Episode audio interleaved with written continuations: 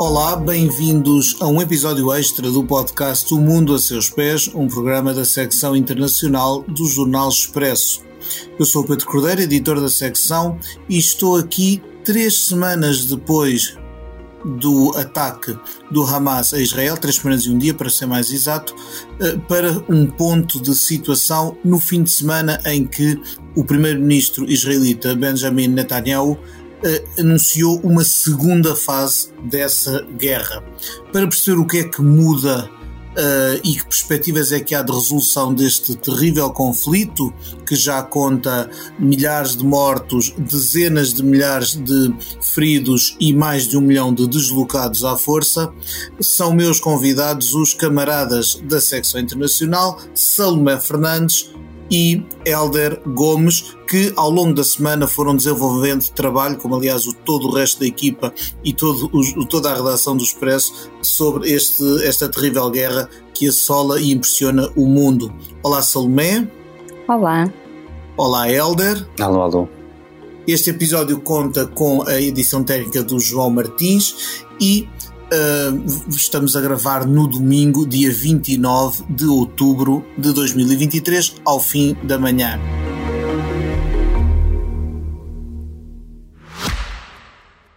Já visitou hoje o BPI Expresso Imobiliário? Agora pode calcular o valor da sua propriedade e guardar a documentação da sua casa e do recheio numa nova área pessoal única no mercado. E ainda ficar a saber quanto pode pagar por uma casa localizá-la com uma pesquisa por polígonos e conhecer as soluções de crédito habitação BPI. BPI Expresso Imobiliário.pt Quem compra e quem vende na mesma página. A primeira coisa que perguntaria uh, seria, uh, Helder, o que é que mudou? Porque é que se fala de uma segunda fase da guerra? Olha, eu tenho algumas dúvidas de que esta será, uh, seja um, a fase mais sangrenta e mais dura, uh, se quisermos até para ambos os lados. Pelo que nós fomos vendo das imagens que nos chegaram desde que na sexta-feira à noite houve a, indicação de que iam começar essa segunda fase,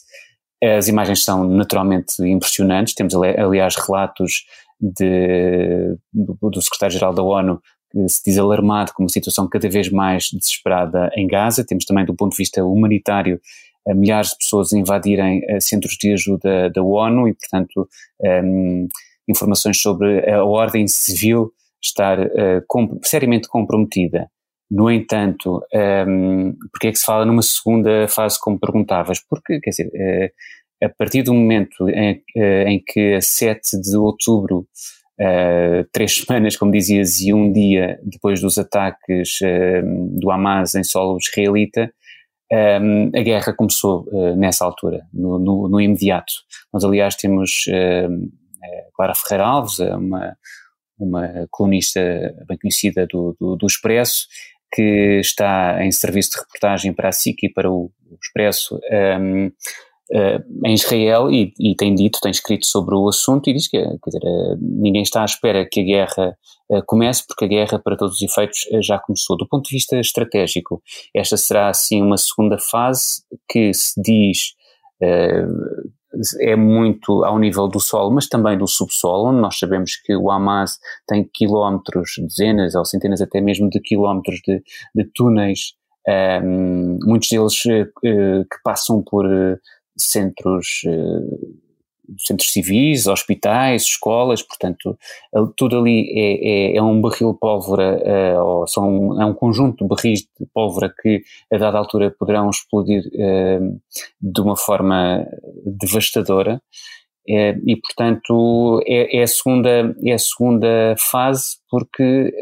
eles já estavam de reserva há algum tempo e agora invadiram ou tomaram conta daquela eh,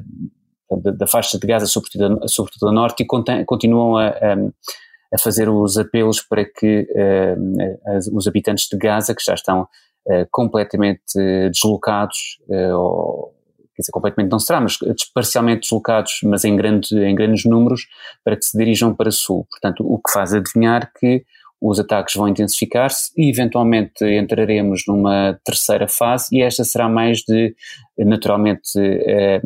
acabar com objetivos e alvos estratégicos e eh, preparar o terreno para essa então eh, mais eh, sangrenta, como se quer dizer, prevê, infelizmente, terceira fase de quase terraplanar o que, o que restar desta Quando segunda. falas de, de, terceira fase, seria então a, já a invasão em grande escala é. de Gaza, aquela que alguns chegaram a prever que pudesse acontecer este fim de semana, mas que não, não foi o caso, porque não, embora haja ações do, do, do exército israelita em território da faixa de Gaza, uh, ainda não há propriamente uma invasão no sentido de, de controle, de, de, com o objetivo de controle total do território, não é? Isso, não, isso ainda não aconteceu e é, é isso que te referes quando falas numa possível posterior terceira fase. É, exatamente, exatamente, ou seja, em que tens completamente, já tens os boots on the ground, e naturalmente que eles já começaram a avançar, mas e poderás ter também Uh, episódios muito recorrentes, diários e várias vezes ao dia, de combates uh, quase homem a homem, pois às vezes há uma questão de desproporcionalidade de meios humanos também, uh, e também de, de arsenal de, de armas, combates mais numa perspectiva até de guerrilha urbana. É, portanto, eu julgo que essa, essa poderá, ser, poderá vir a ser a terceira fase, mas isto, os acontecimentos são tão uh, são tão, uh, a realidade é tão complicada de analisar em cima uh, dos acontecimentos que não estou, não estou capacitado para dizer que essa será uma terceira fase. Agora, que tem tudo, pelo que se tem visto, tem tudo para ser bastante mais sangrenta e, e, bastante mais arrasadora do território e também de qualquer esperança para o povo palestiniano, palestiniano, acho que restam poucas dúvidas ao, ao, povo palestiniano que está a viver na faixa de Gaza, portanto, onde estamos a falar de mais de 2 milhões em condições infra-humanas, condições de uh, carências dos, uh, dos bens e dos serviços mais básicos, dos, desde cuidados de saúde, a alimentos, a, a energia, uh, sem falar de, de, que mais de metade dessa população está neste momento deslocada à força dentro daquele território, território esse do qual, recordemos uma vez mais, não se pode sair. Uh, não, não é possível, os palestinianos não podem sair dali, a não ser, portanto, os postos fronteiriços com Israel estão obviamente fechados e o Egito também se recusou a abrir o de, do Rafah, houve ali uma abertura para entrar ajuda humanitária, para saírem alguns cidadãos com nacionalidade estrangeira, mas não para o grosso dos palestinianos poder fugir da faixa de Gaza. Além deles, há também o drama dos reféns, do, de centenas de reféns uh, que foram sequestrados pelo Hamas eh, durante o, o, ataque bárbaro de 7 de outubro e eh, dos quais foram uh, libertados até agora quatro, se eu, estou, se eu não estou em erro. A Salomé esteve esta semana debruçou-se num, num, trabalho para os pés sobre esse tema, sobre a mediação e, o, e, a sorte e o destino destes reféns, que aliás são de várias nacionalidades, eu pergunto, Salomé, este trabalho eh, de lento que até agora permitiu que quatro mulheres fossem soltas, continua? Quem são os atores importantes aqui e em que é que estamos, em que pé estamos no, no que diz respeito à situação dos reféns? Teoricamente continua, uh, apesar de ali a meio da semana se ter pensado que, que haveria mais novidades sobre a libertação de reféns, porque um dos intervenientes que, que tem vindo a tentar mediar aqui esta situação tem sido o Qatar, e um, tinham dito que continuavam estes trabalhos e que estavam algo otimistas. Portanto, pareceu haver aqui um sinal de que iria haver a libertação de mais pessoas, entretanto, não houve. Ficámos por essas quatro uh, que é um número bastante reduzido quando olhamos para a quantidade de pessoas que, que ainda continuam um, reféns. Que continuam reféns, exato. Agora, é um bocadinho difícil uh, perceber até onde é que cada uma das partes está disposta a ceder, uh, tendo em conta que os reféns também são uma espécie de escudo para o Hamas, não é? Porque a partir do momento em que libertarem todos os reféns, não há um impedimento de que Israel faça um ataque mais alargado, porque já não há a questão de onde é que eles estão, se são uma, se acabam por ser uma baixa uh, de ataques que têm vindo a acontecer, como a Hamas também já disse, que tinham morrido vários reféns vítimas de, de ataques de, de, Israel. Claro que estas informações são sempre difíceis de confirmar, não é? Nunca há certeza daquilo que está a passar numa guerra ativa. Um, mas, mas, portanto, é, é uma incerteza em que muitas famílias vão continuar. Até que ponto é que estas pessoas vão ser libertadas ou não? É claro que as, as, a presença de reféns é, por um lado, um dissuasor para um ataque mais violento por parte de Israel e, por outro lado, um imbróglio diplomático, eh, uma vez que nem todos são israelitas, há ali pessoas de outras eh, nacionalidades, incluindo, aliás, pessoas que têm nacionalidade portuguesa além da israelita. Hum, além de servirem de escudos humanos, coisa que não, de que não há dúvida, uma vez que os terroristas do Hamas sempre tiveram essa prática, quer com a, com a própria população palestiniana, quer com, com os reféns, eles também servem de moeda de troca. Se nós nos lembrarmos do empenho que Israel põe quase sempre na, na recuperação de reféns seus, de que foi o maior exemplo o, o soldado Gilad Shalita, que há uns anos, que acabou por ser trocado ao fim de, de anos de cativeiro por 1027 prisioneiros palestinianos, temos agora o Hamas a disponibilizar-se a trocar reféns por, pela totalidade dos prisioneiros palestinianos eh, que existem em Israel.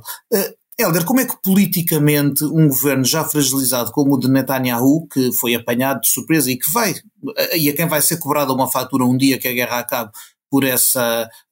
por esse tremendo falhanço na, na, proteção da sua população, como é que pode gerar politicamente a vontade de aparecer como beligerante e a, a, vingar o ataque, ao mesmo tempo que há manifestações por toda Israel a exigir o regresso são e salvo dos uh, reféns? Sim, acho que esse ponto é muito importante, de, de, não apenas serem usados como escudos humanos, mas haver aqui esta dimensão da moeda de troca, de, de quase uma mercantilização da, dos reféns. Um, e, e, nesse sentido, naturalmente que isso é, é, poderá ajudar a explicar uma eventual hesitação, um eventual uma, uma eventual uh, divisão interna. Uh, ainda na sexta-feira eu e a Salomé uh, falávamos a propósito de umas, de umas declarações que conseguimos obter de um reservista das Forças de Defesa de, de, de Israel, que quando questionado por nós sobre um, as alegadas divisões, mesmo no seio deste governo, entretanto criado, gabinete de guerra, entretanto criado para fazer face a para responder a, este, a, este, a estes ataques do Hamas e a subsequente eh, guerra, um, ehm, dizia muito, falava muito numa uma tendência da, dos mídia mainstream de, de, no fundo, eh, fazerem, fazerem muito, uh, dar, insuflarem muito uh, questões que, no, no, na, no, entendor, no entendimento dele, uh, eram apenas situações que eventualmente uh, poderia haver ali uma diferença, mas não era da forma uh, tão, tão uh, inflamada como depois os mídia um, ehm, reportavam. Ora, eu gostaria de, já agora, lembrar, não sei se ele certamente não, não nos estará a ouvir, porque não entende aquilo que, que nós dizemos, no entanto, ainda nas últimas horas, o, o primeiro-ministro israelita fez, escreveu um tweet que culpava o, o establishment militar de Israel pelos ataques de 7 de outubro, e, e, todo, todo o fio do tempo uh, é revelador de como há de facto divisões uh, muito graves uh, na cúpula política e militar em Israel,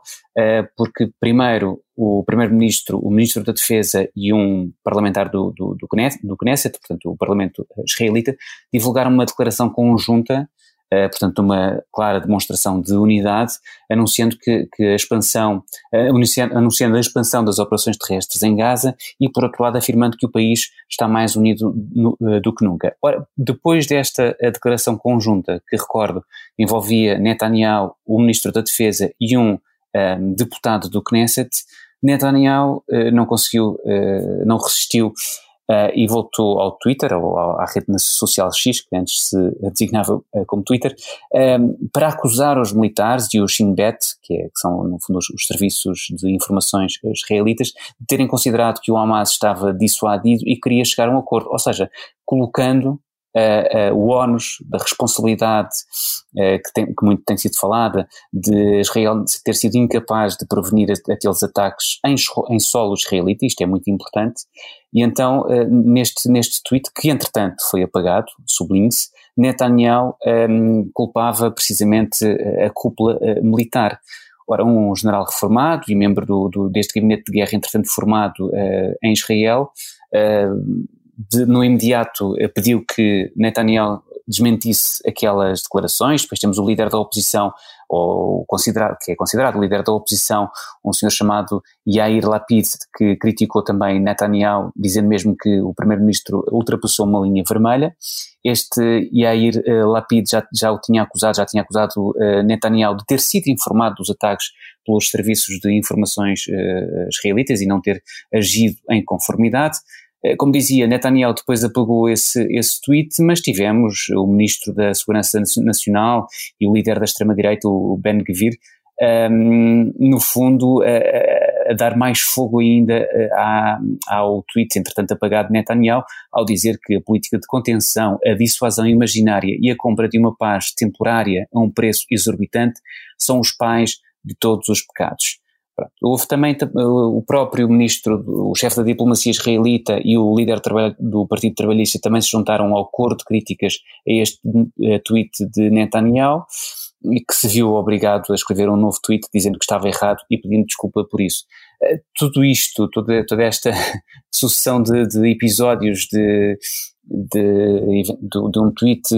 irrefletido naturalmente por parte de Netanyahu mostra que uh, as divisões uh, no seio uh, do próprio governo de, ou do próprio gabinete de guerra não são uma fabricação dos mídia mainstream, como nos dizia esse reservista das forças de defesa de Israel, de Israel são são no, efetivamente uma realidade como se viu e como ficou às claras neste, nestas últimas horas. Um, portanto, nós estamos a falar também, importa também não, não esquecer isso, de alguém que se agarrou ao poder, que tem, sobre, sobre quem pendem acusações muito graves de, de corrupção uh, e que, para evitar ser julgado, uh, se aliou uh, a judeus ultra-ortodoxos, à extrema-direita, uh, e, no fundo, chefiando um governo que ele próprio à semelhança do, do Hamas, não reconhece uh, o Estado do outro lado. Ou seja, temos o Hamas a não reconhecer o Estado de Israel uh, e, e, como, como constando da sua carta de princípios um, ehm, aniquilar a possibilidade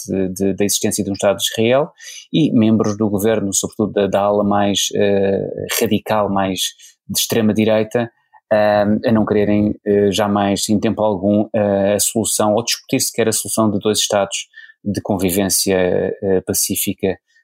portanto, temos aqui de facto um problema e, e Netanyahu joga muito aqui o seu futuro político, como aliás jogou ao, ao, aceitar chefiar um governo com esta configuração. acaba por, de uma forma ou de outra, conseguir driblar, mas isto não, seja, não, não deixa de ser um, um problema para a política israelita e também para a sociedade civil, que, ao contrário, por exemplo, do que acontece infelizmente noutros uh, países da região, é uma sociedade civil muito ativa, que vai para as ruas uh, e, não, e fala sem medo uh, contra o governo e, e, protesta em massa contra o, governo. E, e, portanto, e, portanto, sim, há aqui um problema político que, que, concorre ou que corre em paralelo com o problema militar e de uma nação ferida que precisa, até para consumo interno, de retaliar e de responder um, aos ataques de 7 de outubro com um fiel da balança muito periclitante e muito uh, complicado de gerir, que são precisamente os reféns. Nesse, nesse, hum, há outra frente deste, deste aspecto, que é a frente internacional, a frente das relações do governo israelita e do Estado israelita com os outros países e que tem sofrido alguma agitação. Uh, Netanyahu tem a, a, política de considerar antissemita ou desculpador de, do Hamas qualquer um que critique o seu governo ou que critique ações do Estado de, de Israel, eh, nomeadamente violações de resoluções, de resoluções das Nações Unidas ou do direito internacional, por exemplo, no, nos últimos dias, a respeito do cerco que está montado à faixa de Gaza e as consequências humanitárias que isso tem. Uh, pergunto, Salomé, como é que olhaste para a polémica desta semana em torno das declarações do secretário-geral da ONU, António Guterres, uh, a quem o embaixador de Israel nessa, nesse fórum, na ONU, exigiu que se demitisse imediatamente? Um, eu tenho uma opinião pessoal muito formada sobre isso e é de que não havia motivos de críticas a Guterres. Portanto, pareceu-me um discurso perfeitamente equilibrado. Numa situação tão complexa como esta, estarmos a limitar um, as acusações a, a, uma questão a preto e branco, como se não pudesse haver um, desrespeito pelos direitos humanos de parte a parte e como se não existisse um contexto trás de tudo aquilo que tem acontecido é, é muito limitativo um, e a única coisa que me parece que, que o Guterres fez foi dar a entender que uh, existia o tal contexto, portanto que o extremismo não surgiu do nada, uh, não veio de um vácuo e que uh, apesar disso as ações não foram justificadas, portanto, não pareceu de todo que houvesse aqui uma tentativa de desculpabilização daquilo que o Hamas fez, um, mas também não houve uma desculpabilização daquilo que é depois lançar um cerco e deixar 2 milhões de pessoas sem acesso à água, à comida, à eletricidade, a combustíveis, a tudo isso, não é? Que são essenciais à vida humana. E há ataques que acabam por ser indiscriminados. Sim, desculpa só interromper, até porque há, tem havido este, este apelo uh, para que essa ajuda humanitária não, não, não cesse, e ela tem cessado várias vezes, até porque o problema pode agravar-se no sentido de uh, doenças como a cólera, de repente, começarem a, começarem a surgir. Uh, portanto, esse corte é completamente esse corte de ajuda humanitária e num trabalho que, que assinámos esta, esta semana eh, falámos com, com uma investigadora do, do IPRI, portanto do Instituto Português de Relações Internacionais, que lembrava uma coisa que é bastante óbvia, mas que, segundo ela, Uh, está esquecida na cabeça de muita gente, que é o facto de, antes de ser secretário-geral da ONU, António Guterres foi também o, alto comissário das Nações Unidas durante 10 anos para os refugiados e, portanto, teve um acesso em primeira mão, in loco, ao, ao que os refugiados palestinianos sofrem no dia a dia. Uh, portanto, é, é, também importante, eventualmente, esse enquadramento para, para esvaziar as críticas que, no meu entender, foram completamente desproporcionais é essa frase do, do vácuo e do, dos ataques não terem vindo do, do nada. Desculpa, Salomé, ter, ter interrompido. Queria só acrescentar não, não, mas, essa, mas, essa mas, é, é isso, quer dizer, as questões de direitos humanos um, aqui sobrepuseram-se a questões políticas, não é? Quer dizer, enquanto também líder da ONU, é isso que nós esperamos de Guterres, não é? Que ponha os direitos humanos acima de outro tipo de, de interesses políticos que possam existir, de, porque ele não está um, no cargo para defender uma visão israelita ou ocidental ou de qualquer parte do mundo em específico. Está ali para se preocupar com direitos humanos no geral e a esse nível, quando é preciso apontar críticas a uma das partes, embora também tenha sofrido um ataque e isso também tenha de ser reconhecido, é, é de louvar, acho eu, que não fique em silêncio em relação a isso. Eu até acho que Guterres hum,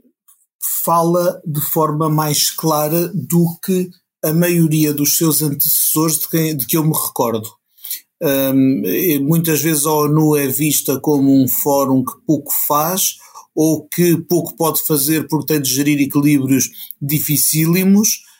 um, mas eu acho que ele é muito, tem sido muito, muito claro e, e, tem falado, ah, pode não, pode não ter escolhido o encadeamento de palavras uh, uh, que, o, que o protegesse, vá lá, de, de polémicas, mas tam, também não me pareceu que naquilo que disse houvesse uma justificação, uma minimização daquilo que o Hamas fez, e aliás basta também conhecer, quer dizer, o próprio Guterres também não surgiu aqui do nada nem Exato. do vácuo, tem um, e, tem um, e tem um passado que nos deve ajudar a interpretar as suas palavras, não, não caiu, não nasceu ontem, e alguém com uma experiência na, na, na política eh, internacional, na diplomacia e com um, um percurso que julgo eu, não admitem a, a, a, leitura de que estaria a diminuir ou a de alguma forma a retirar importância ou a justificar o que se passou no dia 7, que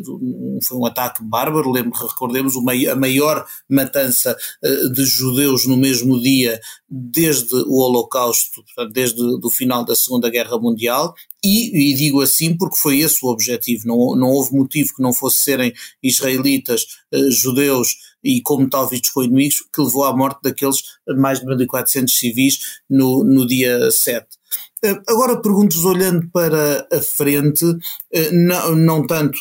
para adivinharmos o que é que se vai passar, o que é que Israel vai fazer em seguida, ou o que é que, ou que negociações é que o Hamas vai ter, mas pensando na, na, também na, ainda na frente diplomática, e porque isto é uma guerra que envolve e, e, e, afeta eh, grande parte do mundo, numa altura em que há dois anos quase que estamos com outra guerra que também tem tido repercussões no mundo inteiro, que é da Ucrânia,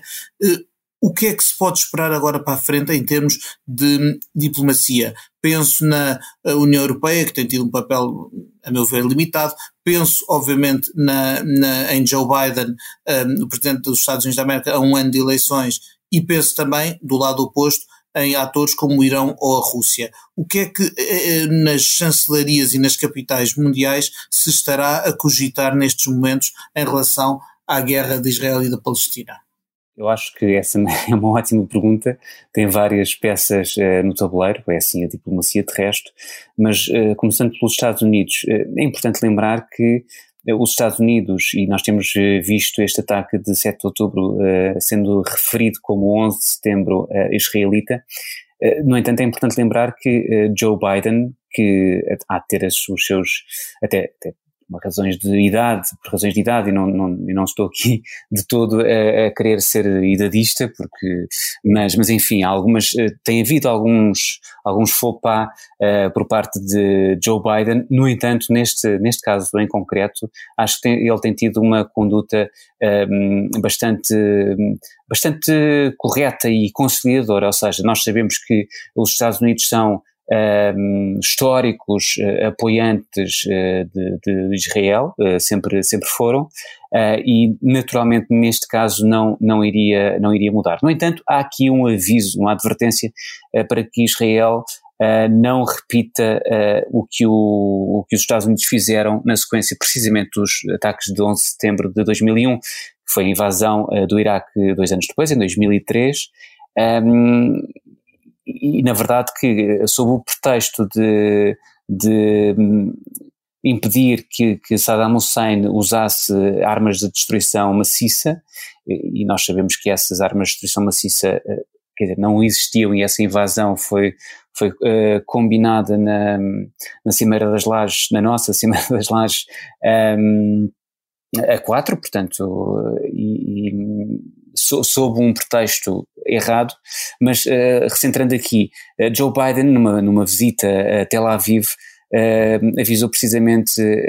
Israel, ou, ou, preveniu, no fundo, aconselhou para não repetir os, os erros dos Estados Unidos no Iraque. Um, e também sugeriu que há alternativas a uma ofensiva terrestre, isto, claro, antes de, de sexta-feira, e de, e de sábado uh, essa ofensiva terrestre ter ganho, uh, ter ganhado assim mais corpo, mais uh, robustez uh, no, no, terreno e ter-se, no fundo, uh, materializado. E, e, Biden chegou a enviar um, um general americano muito experimentado em combate urbano, precisamente para explicar aos israelitas uh, os desafios potenciais. No, do ponto de vista da União Europeia, uh, como também uh, falavas, Pedro Cordeiro, há, temos aqui o presidente francês, Emmanuel Macron, a assumir uma, uma liderança, até porque a Presidente da Comissão Europeia, Ursula von der Leyen, foi muito criticada pela forma como uh, lidou, Sim. Uh, lidou com a, a primeira abordagem não, não caiu lá muito bem. É, exatamente, e houve ali um, um chorrido de, de críticas que que me parecem injustificadas, porque, ou seja, nós estamos aqui, naturalmente que as Nações Unidas são, são uma organização internacional diferente da União Europeia, ou da Comissão Europeia, como, como instituição um, europeia, mas há de facto aqui alguns, uh, há aqui deve exercer-se uh, muita cautela, até porque a diplomacia é exatamente isso, é, é discutir uh, longamente a propósito de, de, uma vírgula ou de uma frase que poderá uh, estar ou não mal colocada. mas dizia, von der Leyen foi alvo de muitas críticas na, na abordagem que assumiu um, em nome da, da, Comissão Europeia que preside, e Emmanuel Macron tem, tem assumido aqui um papel eh, relevante ao propor uma coligação uh, regional e internacional para combater o Hamas, uh, muito semelhante à, à, coligação que se formou uh, para combater o Daesh. E claro que estas, estes, estas comparações entre movimentos terroristas, porque é isso que, que o são, um e outro, tem o um problema de não se atender à escala e, e, à dimensão e à capacidade de destruição efetiva de uns e outros. E aí entra de facto também uh, o Irão e outros, uh, digamos, Estados, vamos dizer, párias, que acabam por, acabam por uh, ser aqui um, um o grande, a grande plataforma de financiamento de, de grupos eh, terroristas como, como é, é o Hamas, e, e, depois há uma preocupação muito uh, acentuada pelo, pelo, que tenho lido uh, da parte da diplomacia americana, e isto aqui é muito importante porque para o Irão, no fundo, há, há sempre aquela reação primária de que, uh, portanto, se os Estados Unidos, se Washington está uh, de um lado, o Teherão está, uh, estará certamente no, no, no, lado oposto. E, portanto, há uma preocupação aqui da, da diplomacia americana para a falta de uma estratégia de Israel no pós-invasão a Gaza.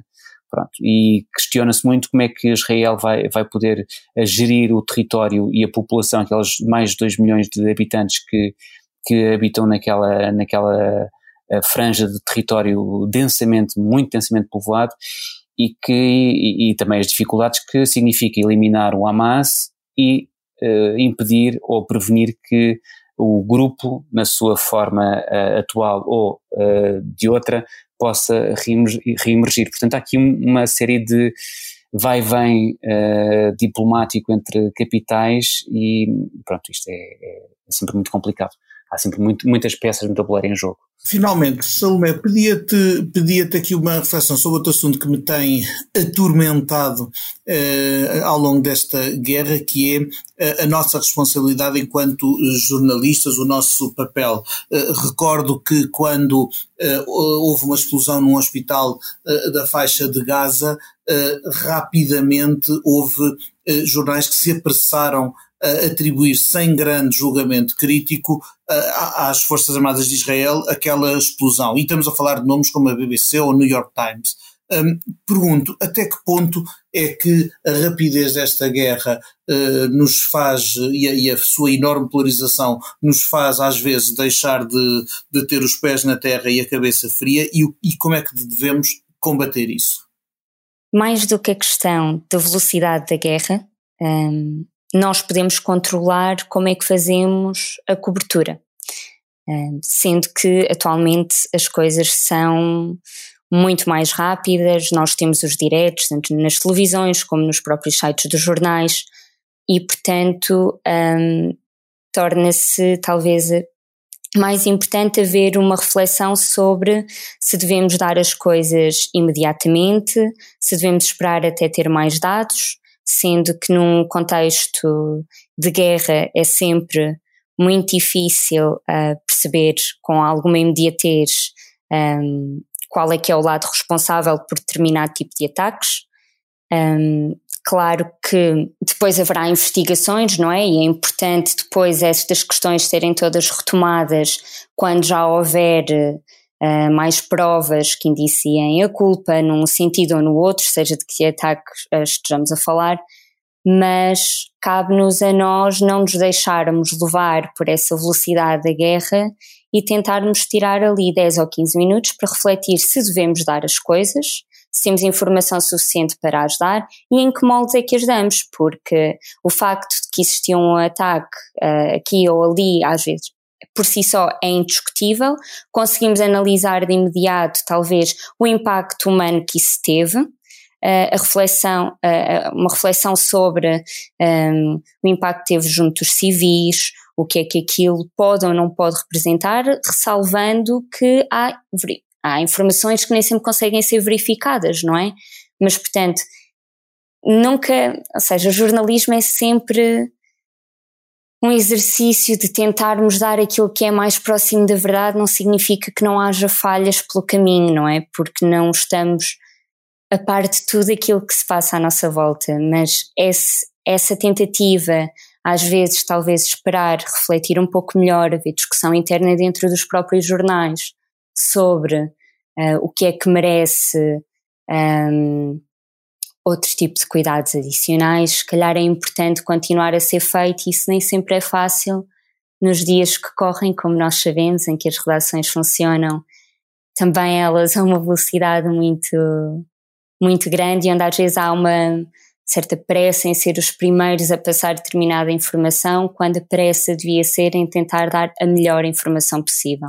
Muito bem, e é com esta muito sensata e profissional reflexão, a meu ver, que também. vamos, um, vamos aqui pôr, pôr fim a este episódio extra, que tristemente desconfio que não seja o último que o mundo a seus pés vai dedicar à, à guerra em, entre Israel e o Hamas uh, no Médio Oriente. Agradeço à Salomé Fernandes e ao Helder Gomes pela, pelo contributo muito rico que deram para este episódio, ao João Martins pela edição técnica cuidada e a si que está desse lado a ouvir-nos semana após semana e ainda nos episódios extra. Uh, Segunda-feira haverá novo episódio regular do Mundo a Seus Pés e ao longo do resto do tempo iremos uh, falando de cada vez que assim se justificar. Até lá, até breve e até sempre.